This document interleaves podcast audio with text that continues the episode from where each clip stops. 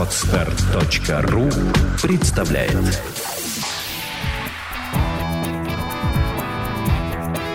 Александра и Андрей Капецки в лучшем психологическом подкасте «Психология, мифы и реальность». Добрый день, дорогие друзья. Ну что ж, э, наконец вышел в эфир так долго ожидаемый вами выпуск. Он почти год ждал выхода в эфир. Это вопрос о замершей беременности. Вопрос, прямо скажем, неприятный, очень болезненный. Некоторые женщины в эту ситуацию попадают неоднократно. Кто-то, единожды пережив э, замершую беременность, уже вообще боится беременеть и старается всячески этого избежать, тем самым ломая, может быть, даже свою личную жизнь, свое будущее. А кто-то, пережив 5-6 замерших беременностей, таки добивается от природы ожидаемого счастья и рожает. И есть такие женщины, которые с этим справляются самостоятельно без психолога. А есть такие женщины, которые не могут это сделать без психолога. Но а я не берусь обсуждать эту тему без профессионалов в данной сфере. И поэтому сегодня за помощью я обратилась к доктору, которого вы тоже полюбили, и которого тоже ждали целый год у нас на подкасте. Никита Истомин. Здравствуйте, Никита. Здравствуйте. Мы с вами в свое время обсуждали психосоматику. Было дело. И аудитория полюбила вас за то, что я нечаянно обозвала вас не психиатром, на что профессиональный гинеколог сказал, вы меня оскорбляете. Всякий гинеколог-психиатр. Вообще я вам это долго буду помнить, да. Никита, вот при всех, при всех, кто нас сейчас слушает, приношу свои извинения, поэтому гинеколог-психиатр. Э, Психиатр-гинеколог. Психиатр-гинеколог и его мнение по поводу замершей беременности. Никита, это действительно такая распространенная проблема, большая, популяционно, вот в процентном соотношении. Есть ли вообще, может быть, какая-то статистика? Может быть, ее и нет, я не знаю. Как она часто это в природе есть, встречается? но она очень условна. Условно она уже лишь потому, что очень многие беременности, они не учитываются. Это довольно большой процент беременности, который не учитывается, и поэтому точной статистики, а, к сожалению, на данный момент нет. Она очень сложная, поэтому я думаю, что говорить не будем. Но если мы берем научные данные, то примерно каждая восьмая, девятая беременность в мире заканчивается выкидышем на раннем сроке. Замершая беременность. За... И это считается нормой. Это считается нормой. Это То считается каждая нормой. восьмая. Примерно восьмая-девятая беременность каждая. Замершая беременность это вообще что? Что считается замершей беременностью? Замершая беременность – это смерть плода и прекращение его развития, которое в дальнейшем приводит, как правило, к выкидышу. Плод может быть жив, но не развиваться? Или это обязательно гибель эмбриона? Если э, эмбрион, плод не развивается, он гибнет. Это всегда так. Ну, Что обычно предлагает медицина в таких случаях? Обычно, смотря какие сроки. Если это ранние сроки, то делается выскабливание. И, то есть оперативным путем? Оперативное, да, оперативным путем убирается замершая беременность, а, назначается лечение, и на этом все заканчивается. Насколько я понимаю, речь идет о том, что замершая беременность – это проблема инфекций. Не всегда. Это так? Нет, это не так. Это одна из теорий, но это не так. И, во-первых, давайте скажем такую вещь.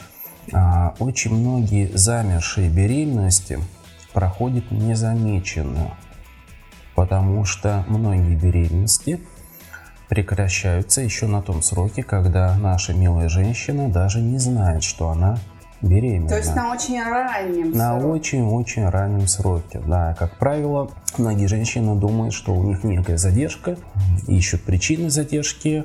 А, ну, там нас... перенервничала, переохладилась. Ну, об этом, да, об этом мы еще сегодня поговорим. Я думаю, что мы об этом поговорим, и это тоже большая тема для исследований, для работы, для лечения у психологов, у врачей иногда даже у психиатров. Но факт в том, что очень многие беременности заканчиваются еще на первых неделях. И тут дело не только в инфекциях. В инфекциях, да, тоже, но на самом деле это больше раздутый миф. То есть вот эти пресловутые наши инфекции, которые лечат везде всюду, это такой большой миф, который отчасти оправдан, но только отчасти. На самом деле это поле для выкачивания миллиардов рублей у наших женщин.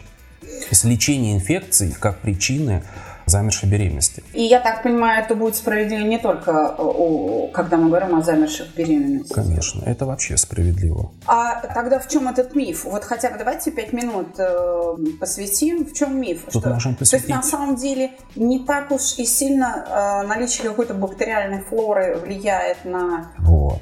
А тут давайте подробнее. Тут можно, конечно, не пять минут, а недели две об этом говорить, и все равно будет мало. Но что получается? Есть такое понятие, как естественный отбор. И его никто не отменял. И природа очень четко следит за этим. Откуда природа знает, что надо вести естественный отбор? Может быть, это вообще генетические программы, встроенные, не знаю, создателем нашим, в нас, в каждого из нас? Но это уже вопрос больше к священникам, наверное, нежели чем к акушеру-гинекологу, психиатру.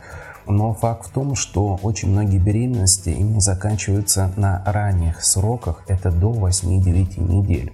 И природа сделала так, что если она видит, что у этого плода уже есть какие-то аномалии развития, например, пороки развития каких-либо органов, и этот плод родится явно не жизнеспособным, то она ограждает женщину от тяжелых родов и плод гибнет на а, ранней стадии, на первых есть, неделях беременности. То есть речь идет о саморегуляции. Организм постоянно сам себя тестирует.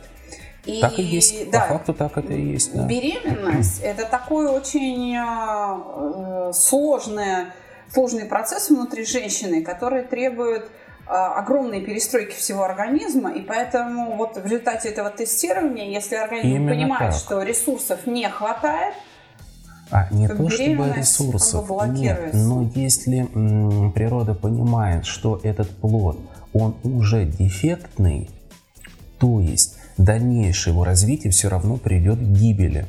А как... То гибель происходит на раннем сроке. А как тогда э, в этой связи оценивать, например, рождение даунов или там, ну, а, вот, а, или тут, других детей с какими-то там Тут у меня нет ответа, ДЦП, а, но вот а, ДЦП это происходит не поэтому. А вот синдром Дауна – это генетическая патология. И, кстати говоря, а, как раз очень многие Дауны, они гибнут на раннем сроке, еще во время беременности. И, например, когда, если мы делаем исследование потом плода, то нередко находят именно синдром Дауна. То есть вот эту лишнюю хромосому, которая, да, собственно, его да, вызывает. Да, да, да, трисомия. А тогда вопрос такой. У меня, по моей практике, могу сказать, что женщины с замершими беременностями жалуются, что, ну или как бы делятся да, своим горем, что замершие беременности идут подряд. Может ли вообще как-то себя полностью защитить от этой беды? Нет. Вот никогда. меня, например, миновалась я чаша, да? А, а ко мне э, женщины попадают, что у них две-три подряд. Прям подряд. А в каждом случае надо работать индивидуально. И мы пока говорим лишь о генетических аномалиях, которые отслеживает природа. Именно поэтому я говорю, что и такое бывает часто. Ой, что-то пошло не так. В системе был некий сбой по какой-то причине, которая нам не всегда понятна. И если природа это отлавливает, то она аннулирует эту беременность. То есть беременность не развивается дальше, и организм женщины не тратит свои ресурсы на эту беременность, которая все равно закончится либо гибелью, либо э, смертью э, ребенка на раннем этапе. Это может быть связано с лекарственной интоксикацией. Допустим, женщина, которая вот сейчас забеременела, столкнулась вот с этой проблемой э, замершей беременности, может быть, она была болезненным ребенком, и все время ее там э, лечили родители. И вот это накопление в тканях, либо даже не накопление в тканях лекарств, да, которые, по сути, ядами являются, а может быть рост и развитие ребенка под действием постоянно каких-то вот этих химикатов привел к тому, что клетки э, синтезируются неполноценные. Но это... И поэтому организм понимает, что он не в состоянии обеспечить это маловероятно, потому что, как правило, женщина, когда готовится к беременности, она проходит обследование у врача, у гинеколога. И есть такое понятие, как предподготовка. То есть за полгода до предполагаемой беременности до зачатия женщина начинает проходить обследование, и гинеколог как раз его задача учитывать максимально все факторы, которые могут привести к отклонению. То есть он делает анализы. Например, часто причиной замершей беременности является нарушение свертываемости крови ага. человека. То есть никакие не инфекции. Именно свертываемость крови, она намного чаще приводит к вот, вот для, для обывателей это анализы крови какие? Протромбин, там что? Значит, это, конечно, это коагулограмма. И плюс э, надо учитывать генетические дефекты, которые тоже бывают. Например, у женщины причин бесплодия или невынашивания является антифосфолипидный синдром, АФС. А что это такое? Это очень сложно. Давайте сейчас, наверное, об этом даже не будем подробно говорить, но все равно стоит это упомянуть. И вот тут все равно корнем является нарушение свертываемости крови. И всегда гинеколог учитывает эти параметры. И если, например, мы знаем, что у беременной кровь, она более густая, вязкость ее намного выше. И как раз это является вспомогательным фактором, который предохраняет женщину от потери плода. То есть наоборот, если кровь очень текучая, жидкое кровотечение трудно остановить, то вот это может быть э, и это фактором может быть. риска. Да, да. Или это один из основных факторов Тут риска. И в той, и в другой а, крайности это работает. То есть либо кровь слишком жидкая, жидкая неправильно говорить, ну так, если очень так грубо. Да, она не жидкая. свертывается, она должна... Нарушение свертывости да. есть, то тогда могут возникать а, гематомы, угу. которые приведут к проблемам, например, с плацентой и отторжению плода.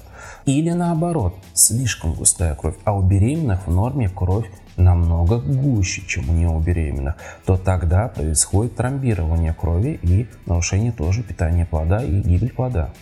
Да. То есть и так, и так, и в той и в другой крайности это плохо. Хорошо. А что тогда является э, причиной вот нарушения свертываемости крови? Эти э, источники этих проблем? В чем? А, ну, как я уже говорил, либо это генетическая аномалия, и тогда а, такую беременную как раз поддерживают терапии угу. фармтерапии. И вот тут она необходима. И именно эта фармтерапия помогает беременной выносить этого ребенка. Хорошо, я поняла, что полностью обезопасить себя от замерзшей беременности нельзя. А почему тогда подряд-то? Вот если уж началась беда, то вот она там повторяться начнет. Вот. А вот это вот самое интересное. Тут может быть много причин. Например, э, часто я видел именно вот 3-4 ко мне приходили беременности, замершие подряд, притом все на раннем сроке. И всегда их лечили, этих женщин, бедных от инфекций. И как раз у одной была патология свертываемости крови. Вы слушаете подкаст «Психология. Мифы и реальность». И вот когда я уже ее перенаправил к профильному доктору, и этот доктор начал терапию, она спокойно забеременела и выносила отличного, хорошего ребенка весом 4 900 Ух родила. Ух ты. Да, 50, чем, 55 сантиметров, по-моему. Ну, прям богатырь какой-то. Да, богатырь. Абсолютно хороший мальчик был. Почему был он и есть. Ну, с тех пор я ее не видел, но вот она мне отправляла фотографию, все хорошо. Был очень интересный случай, когда как раз это больше по вашему профилю, да, когда у женщины было две замершие беременности, но она на тот момент была вегетарианка, и у нее была железодефицитная B12 анемия на фоне неправильного питания. Ну, нельзя говорить неправильного, но, скажем так, на фоне нехватки витамина B12, анкобаламина, у нее произошла замершая беременность. Вторая беременность у нее замерла по другой причине, по причине травмы. А дальше пошел, что мы называем психоблок. У нее сформировалась четкая картина, что каждая последующая беременность будет замершая, что и происходило. Третья, четвертая и даже пятая, по-моему, беременность у нее закончились на сроке около 7 недель. То есть вот эта повторяемость проблемы в большей степени относится уже к психическому фактору, нежели к нерешенным проблемам. В некоторых случаях, да. И, к сожалению, гинекологи это не учитывают и начинают лечить э, от не пойми чего, от всего подряд. И женщины ходят годами к гинекологам, а беременность не наступает, или она заканчивается на раннем сроке. Я хотела бы несколько минут уделить вот как раз моде на веганство, потому что, глядя на этих женщин, изможденных авитаминозом, которые ведут э, здоровый образ жизни, а веганы, они же идейные, они же не просто так не едят мясо, а потому что это чья-то жизнь. Нет, не только. По крайней мере, как это транслируется в интернете и выставляется, преподносится окружающим, да, это как бы вот идеология такая. И ну, это одна из а, глядя граней. на них, да, глядя на вот веганов, на женщин, и еще раз говорю, совершенно очевидно по цвету лица, по там, структуре кожи, по, по тому, как она быстро утомляется. Понятно, что она прямо измождена витаминозом. Я прям четко понимаю, что будут проблемы с беременностью, с родами, с выкармливанием и с этим а, ребенком. И у меня ну, есть опыт общения э, с женщинами, которые вот прям вот веганы-веганы, заканчивается это тем, что беременность, э, роды не самостоятельные, роды не самостоятельные, это кесарево сечение, и ребенок всю свою жизнь наблюдается у невропатолога. Всю свою жизнь. Все правильно, так и будет. Такие дети это будут клиенты невропатолога. Вот Невропатолога, а потом психоневролога. Хорошо, если женщина вот прям убежденный веган, где ей брать эти витамины? Или все-таки не надо Вот прям так... именно э, поэтому каждой женщине надо уделить внимание не молитвам. Я ничего не имею против э, религии, церкви, но стоит еще включать свои мозги и вовремя, еще на этапе подготовки, пойти к врачу и пройти обследование четкое, полностью себя обследовать сделать все анализы и понять, что именно может привести к проблемам и могут ли быть проблемы. Веганы, вегетарианцы, ну для веганов это более да, характерно, вы правы абсолютно. А, есть еще другая грань, они считают мясо и рыбу грязной пищей. Не потому что это им все равно, убили их или нет, этих коров бедных, или там козочек, не знаю кого, бычков молодых, ягнят. А они считают это грязной пищей, потому что всех коров кормят антибиотиками, все мы это потребляем, а вот когда мы едим чистую травку, выращенную где-то у себя на подоконнике, все хорошо, или орешки съедаем. На самом деле это далеко не так. И вот таким женщинам не всегда, но очень часто, процент очень большой, у них дети рождаются с пороками развития внутренних органов. Это сердечные пороки, это пороки развития органов. И, например, а, дефицит фолиевой кислоты, а, дефицит витамина В12 и других витаминов, синтеза, потому что у них меньше этих витаминов в их организме, а ребенок забирает у матери все, что у нее есть, и даже когда у матери не хватает, ребенок попытается взять все из ее ткани. И, во-первых, это уже сильно бьет по здоровью самой женщины а, и по здоровью самого ребенка. И начинается пороки развития нервной трубки да, плода. да, как раз верно. а, а, это самое важное на сроке до 5-6 недель. Пороки развития сердца, сердце уже функционирует на четвертой неделе. Если мы делаем ультразвук, мы еще не видим самого плода четко, но мы уже видим сердце. как оно работает. И Именно поэтому начинать терапию какую-либо надо не уже во время беременности, а задолго до беременности. Я все время об этом говорю, что готовиться надо к зачатию. Именно к так, именно да. так. Почему все, как правило, выкидыши идут на сроки до 9-10, ну, иногда 12 недель? Потому что именно на этом этапе сформировались пороки, которые привели к тому, что данный плод не жизнеспособен. То есть можно сказать, что вот именно этот срок, 10-12 недель, он критический. Да, да. Вот этот срок критический. А, вот так- такой вопрос. Почему Мужчина, здоровье мужчины а, Влияет. может влиять на вот будет замершая беременность или не будет? Конечно, влияет. А можно об этом порассуждать вот сейчас в эфир? Если влияет, то как? Сложный вопрос, на самом деле. О нем лично я могу говорить очень долго. И там как раз больше замешана психосоматика. И насколько мужчина готов к этой беременности, тоже насколько он своим, можно так выразиться, энергоклиматом поддерживает эту женщину. Я сейчас не говорю о качестве его спермы, хотя это тоже очень важную роль играет. И сдача спермограммы, я считаю, обязательно на этапе подготовки, потому что именно там мы можем увидеть какие-то проблемы, отклонения, которые приведут тоже, могут привести к каким-то аномалиям. Я э, могу сказать, что у меня были пациентки, которые жаловались на то, что вот там 8 лет живет с мужем и беременность не наступает. Ну вот не наступает и все. Хотя она говорит, что вот у меня со здоровьем все в порядке, но, видимо, Господь Бог не дал, ну вот что-то там, может быть, психосоматика у меня какая-то. Я задаю простой вопрос, а муж-то проверялся все это время? Да ну что бы он у меня здоров? Я говорю, а вы сходите. Просто убедиться. И там находит и проблему. через неделю она приходит в слезах и говорит, вы знаете, мы сдали спермограмму, а там больше половины гной. Она говорит, и он все эти 8 лет обвинял меня. И эту пару еле-еле, эту пару я еле-еле удержала вдвоем. То есть мне стоило огромное Может быть, он был прав? Может быть, это она довела его до состояния гнойного? Может быть, она его так пилила, что все сперматозоиды превратились...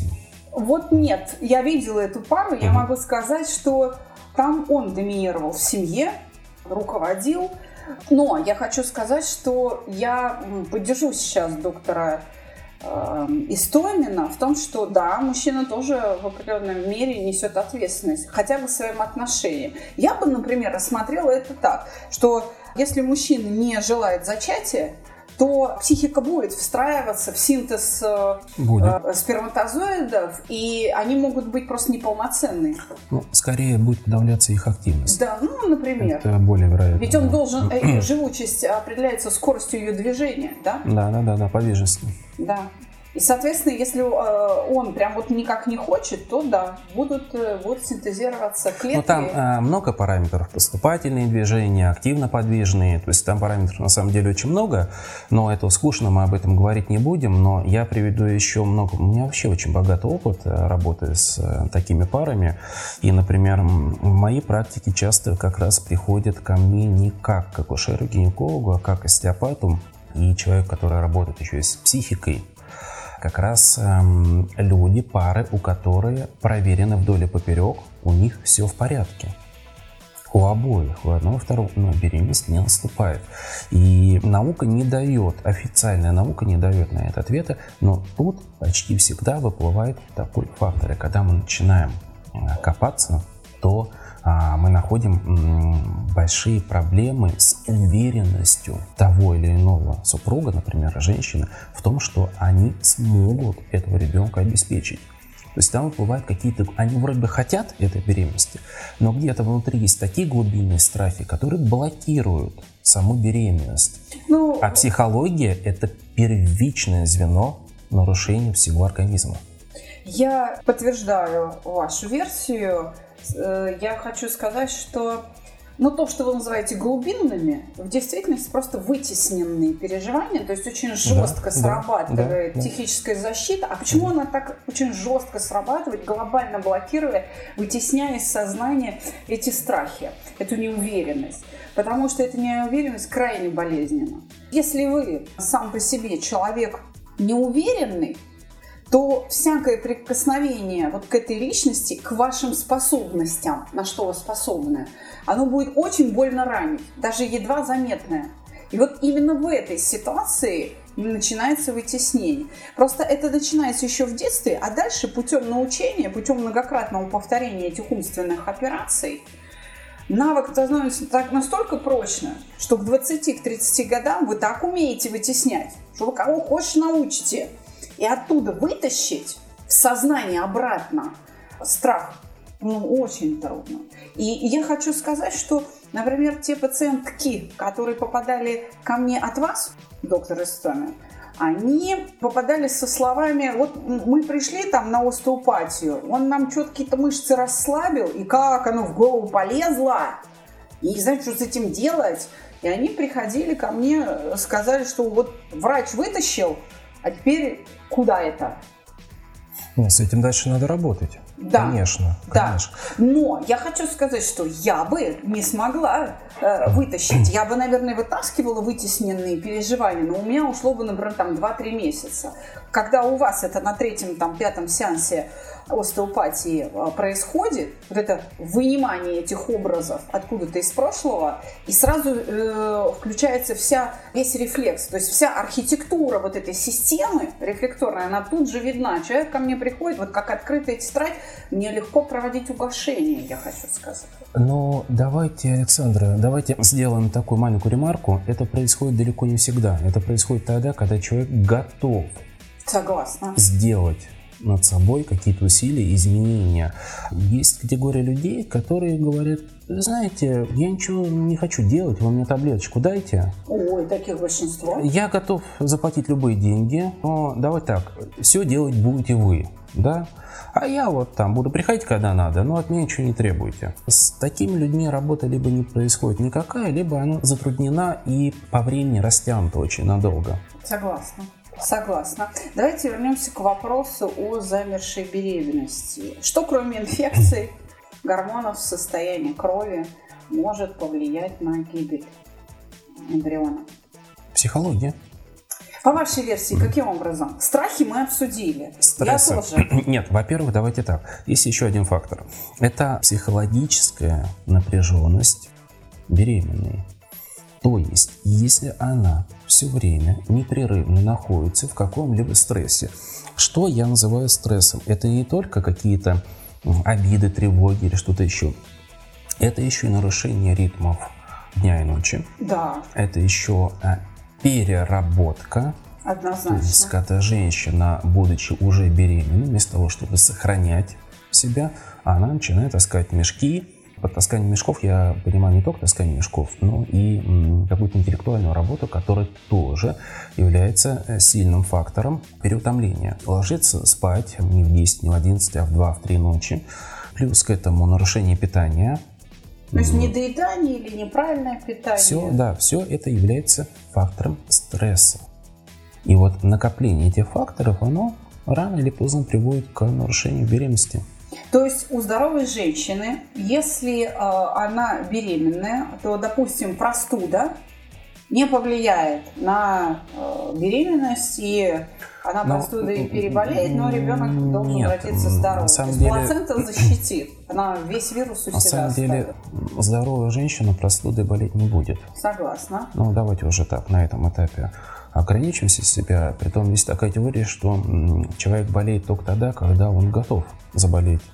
Человек, который и подтверждение, я когда-то не верил до поры до времени, но находил очень много подтверждений этому. Например, когда я проходил практику в отделении для больных менингитом, проходил я именно ее именно в блоке интенсивной терапии, где почти умирающие больные с м, активным менингитом, и ни один врач э, не надевал даже халат в этом отделении. Я когда спрашивал, а что вы же, что это же менингит? Да, ну, маска, перчатки. Да, они всё. смеялись и говорили, сынок, успокойся, если тебе страшно, иди отсюда. И никто из них не болел менингитом.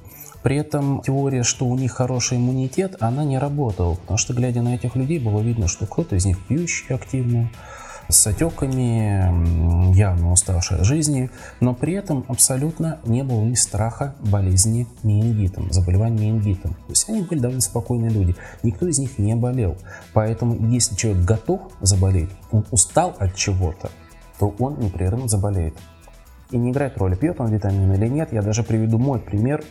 я в начале марта этого года заболел. Но заболел я именно как раз на фоне переутомления. У меня за две недели больше 200 пациентов было. и Я очень устал. Я заболел температурой. Я спросил себя, что мне надо сделать. Мой организм мне ответил, лежать и плевать в потолок. То есть у меня была... А у меня была температура, и я четко понимал, что я не хочу принимать никакие препараты, и я не хочу выздороветь раньше, чем через 7 дней. Я захотел отдохнуть, мой организм потребовал отдыха. И когда я отдохнул, вся температура куда-то прошла, я спрыгнул с кровати и пошел гулять. Все. Но эта проблема с переутомлениями, она проблема всех профессионалов высокого уровня, потому что мы очень востребованы. ровно таким же путем я заболела в декабре 2016 года, перед Новым годом, вплоть до того, что даже угодила в больницу с высокой температурой, потому что мне прям очень стало плохо. И это был такой же э, выплеск э, когда организм сказал так, ну если ты сама не готова положить себя, то я, я тебе помогу, да. Я тебя, я тебя положу. Потому что была очень тяжелая осень, сентябрь, октябрь, ноябрь. Мы посчитали, сколько рабочего времени проводили наши специалисты, я в том числе, в офисе на приеме 240% рабочего времени. В течение трех месяцев в режиме 5-2. Все, организм сказал, достаточно. Отпуск, конечно, вынужденный отпуск. Да, вынужденный отпуск, и э, с этим я полностью соглашусь. И все это относится и к беременным. Избыточное ускорение приводит к переутомлению и стрессам которые очень негативно влияют на беременность. Я согласна. То есть мы сейчас говорим не только об эмоциональном стрессе, мы говорим о стрессе от переутомления, о биохимическом стрессе, который э, вызывается в организме неправильным питанием, например. А что вы скажете Но о... Это все звенья одной цепочки, согласна, на самом деле. Согласна. Что вы скажете о любви некоторых женщин путешествовать, э, скажем, во время беременности? В январе месяце улететь в Таиланд, погреться на солнышке. С этим я был бы очень аккуратен, потому что тут, во-первых, до 12 недель я вообще не рекомендую летать, даже чуть больше, потому что пока не закончена плацентация полностью, себя надо беречь от любых травм, а перелет это тоже травма. Это перегрузки, взлет, Во-первых, посадка. это перегрузки. Во-вторых, это смена часовых поясов. Это тот же стресс, то есть это а, другая геопозиция абсолютно, это другой климат. Если человек из, из континентального в субтропике улетает, значит у него начинается изменение давления, вегетативные, работа вегетативной нервной системы, а, меняется гормональный фон так или иначе. И вот при беременности это не всегда желательно. Например, на сроке 25 недель, ну, ради бога, хочешь полететь, э, лети отдыхай. Например, моя жена, когда она была беременна вторым ребенком, она взяла дочку, и они на сроке 32 недели полетели, как раз это было в январе, они полетели на Тенерифе отдыхать. У нее беременность проходила хорошо. То есть никаких проблем не было, они хорошо отдохнули, прилетели обратно, и все. И родился хороший ребеночек, сынок. Но на ранних неделях не надо. Себя надо поберечь. Надо запомнить одну вещь. Если беременность протекает полностью в порядке, никаких нареканий нету, то во второй половине беременности, если очень душе надо, то надо поехать и отдохнуть. Иначе это тоже придет к стрессу. Это 25 недель и больше. Да, да, да, да. Критический срок это до 12-15 недель. Вы слушаете подкаст «Психология. Мифы и реальность». Тогда завершающий вопрос к этой теме, к теме сегодняшнего подкаста. Как надо относиться к беременности э, и родам, чтобы все было хорошо? Значит, к беременности и родам надо относиться к, как к самому желаемому событию. Не как к тревожному событию, потому что, к сожалению, даже наши гинекологи, даже наши психологи, они начинают бедных беременных трамбовать так, что их начинает, как говорят нам в народе, плющить. Нагнетают. Нагнетают. Да. Ты смотри, ты можешь не родить, а если это, а если то, у тебя будет это, а еще это, значит то, другое, третье. Нет. От таких врачей, от таких психологов надо бежать. То есть задача беременной – это ловить бесконечно кайф от самого состояния беременности. То есть это праздник такой должен это быть? Это праздник. И значит, во время этого праздника все должны пойти, все другие должны пойти, а, нельзя говорить от слова в эфире, да, но все поймут куда. Цензуру никто не отменял, поэтому меня все поняли.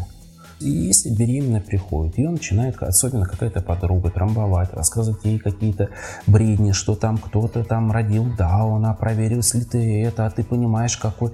Все, до свидания. Тут же, во время беременности больше этого человека нет.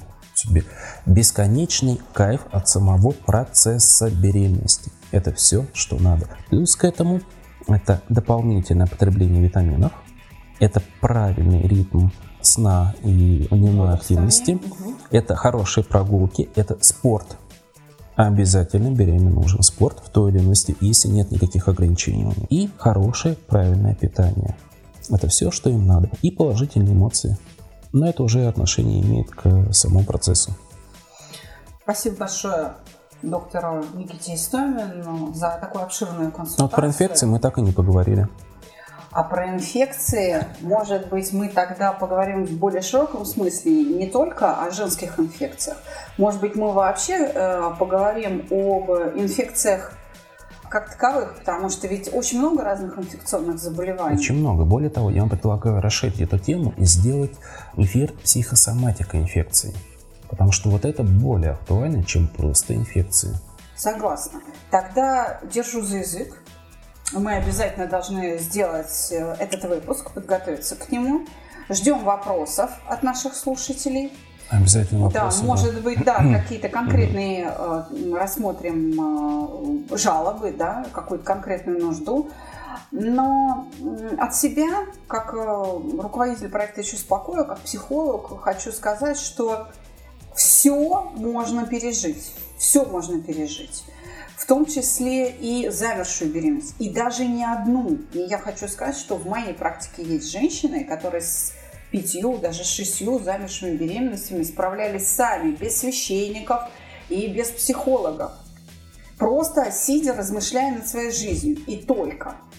И только. То есть они находили какой-то психологический выход из этого замкнутого круга.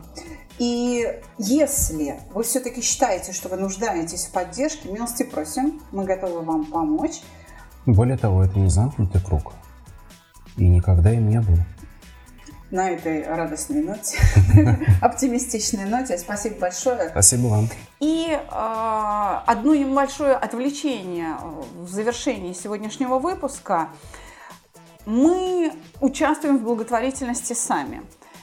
Проект «Чувство покоя» работает благотворительно для определенной льготной категории граждан. Это инвалиды, это онкобольные, там малоимущие при наличии соответствующих подтверждающих документов. То есть все как в государстве нашем.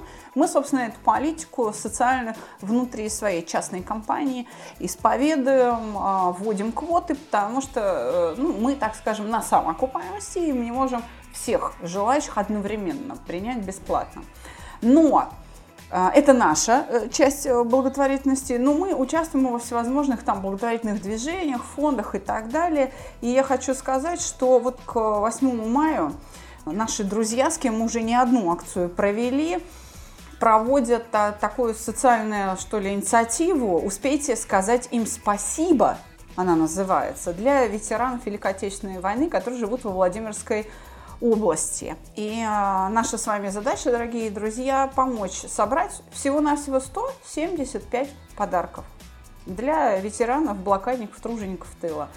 Под подкастом будет э, объявление и ссылка, можете прочитать в описании. Но на самом деле совсем не обязательно помогать деньгами, это проверенные люди, надежные, это э, не мошенники, которые просто так деньги собирают. Мы сами с ними неоднократно бывали в, и в детских домах, и в домах престарелых.